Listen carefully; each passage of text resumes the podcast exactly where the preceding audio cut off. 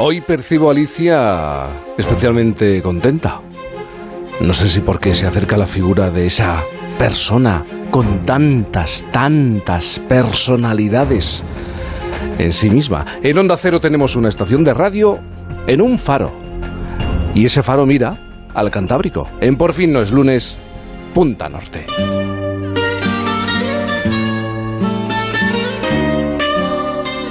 Punta Norte con Javier Cancho. Javier, buenos días. ¿Cómo estás, Jaime? Buenos días a todos. Claro, puestos a tener más de una personalidad, ¿por qué no tener un centenar o varios centenares? Veamos hacia dónde nos lleva la historia de hoy. Tu historia de hoy, hacia hacia dónde, hacia quién o hacia quiénes, porque no sé. Sí. Te lo digo al instante, Jaime. Sin rodeos nos dirigimos a los brumosos mundos que habitó alguien llamado Fernando Pessoa. Hombre, el escritor portugués es uno de los más grandes del siglo XX. Eh, algún que otro crítico llegó a decir que, que es el hombre que nunca existió, ¿no?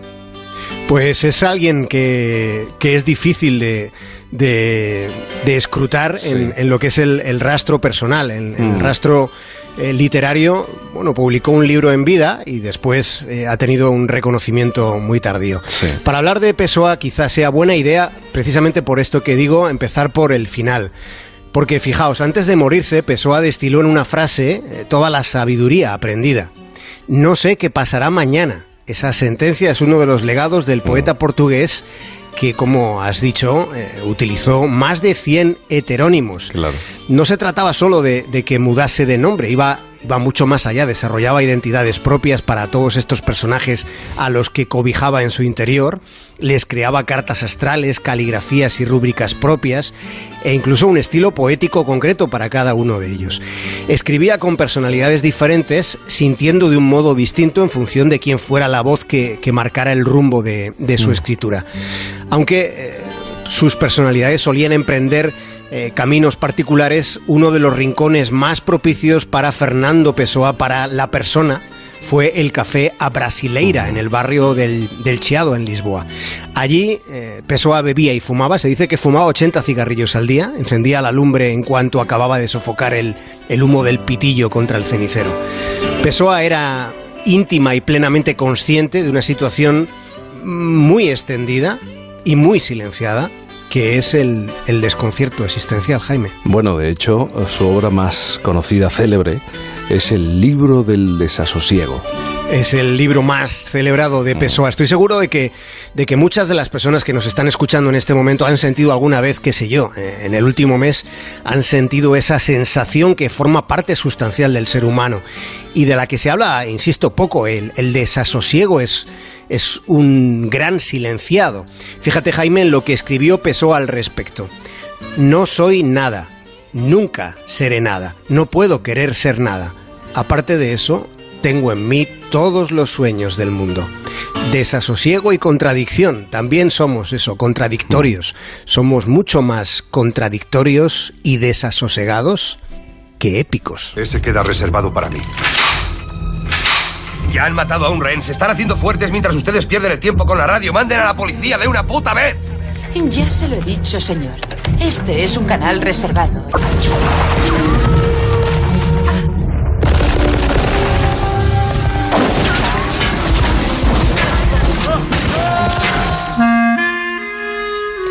¿Qué tiene que ver Pessoa con la jungla de cristal? Pues nada, no tiene nada que ver y por eso nos parecía que el contraste podía resultar. Eh, nos gusta la épica, pero a cierta distancia, no nos engañemos. En realidad, tenemos más propensión para el melodrama. Somos los melodramas ibéricos. Pessoa escribió que, solo hay en, Iberia dos naciones, España y Portugal. En los tiempos en que Europa era una entidad difusa, ni siquiera soñada, entonces Pessoa soñaba con una Iberia confederal que, que hiciera de contrapeso a las poderosas Francia y Alemania. Pessoa hacía un planteamiento llamativo visto con la perspectiva de los 100 años transcurridos. Y transcurridos 100 años sigue hablándose de, de un asunto político semejante Decía él que a los pobladores de la península y a sus aledaños nos quería independientes pero unidos, separados pero confederados, siendo uno, siendo varios.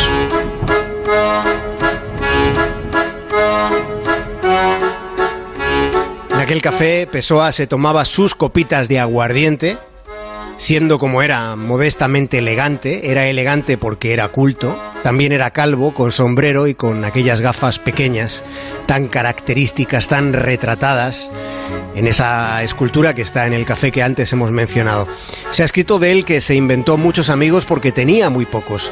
Le costaba conversar con todos aquellos que vivían como si no hubieran dedicado ni el más nimio instante a tratar de comprender lo que es la vida. Decía Pessoa que vivir es un error metafísico de la materia, algo así como un accidente. Pessoa escribió hace 100 años algo sobre su época. He nacido escribió en un tiempo en el que la mayoría de los jóvenes ha perdido la creencia en Dios por la misma razón que sus mayores la habían tenido, sin saber por qué. Creer y no creer sin saber por qué. En eso reparaba mucho Pessoa. Claro, saber por qué suele ser una motivación necesaria. Lo que pasa, Javier, es que en el caso de Pessoa, el escritor es que, claro, terminó siendo víctima, cautivo de, esa permanente reflexión, ese estado de reflexión permanente. Sí, es cierto que, vivía atrapado en, esa idea de la reflexión, pero debemos tener en cuenta que la suya fue un periodo, el suyo fue un periodo de vanguardias en el que pasaron muchas cosas, en el que había algo incipiente que estaba ocurriendo. Era consciente del tiempo que, vivía, mientras vivía con, tormento consigo mismo, sintiéndose múltiple, como hemos dicho, múltiple, estando completamente solo. Hmm. Recordemos que, su obra tuvo un reconocimiento póstumo. Eh, Pessoa no, no se ganó la vida escribiendo, al menos escribiendo literatura, se la ganaba traduciendo cartas comerciales, las traducía al inglés, tenía un inglés impecable, nació en Sudáfrica, y tenía también un francés bastante aseado. Y sin embargo, era alguien que estaba, Jaime, atención, estaba fascinado por el ocultismo. Fíjate, eh, está claro que su ah, vida está llena de de silencios y de intrigas, pero lo que no sabía es que Pessoa era aficionado a lo esotérico. Sí, fue muy aficionado, al menos es, es la sensación que ha quedado a, sus biógrafos.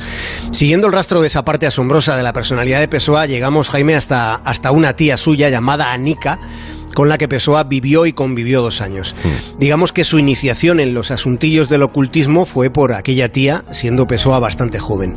Pessoa confesó en alguna ocasión que él creía en la telepatía, e incluso en algo llamado visión etérica. La visión etérica consiste, he tenido que buscar lo que es, ¿eh? consiste en la, en la supuesta capacidad de contemplar el aura de los otros, esa especie de, de éter luminoso que no existe y en el que creen bueno, los más propensos a interpretaciones eh, poco científicas. Pessoa fue como una especie de disidente místico de la razón en ciertos momentos de su existencia. Se arrimó al mundillo de las sociedades secretas. Fue así como Pessoa llegó a entablar relación con un tipo muy sospechoso, un tipo llamado Alistair Crowley, que era un ocultista de fama en aquel momento. Y con Crowley participó en el que puede que, sea el, el, episodio más bochornoso en la vida de Pessoa.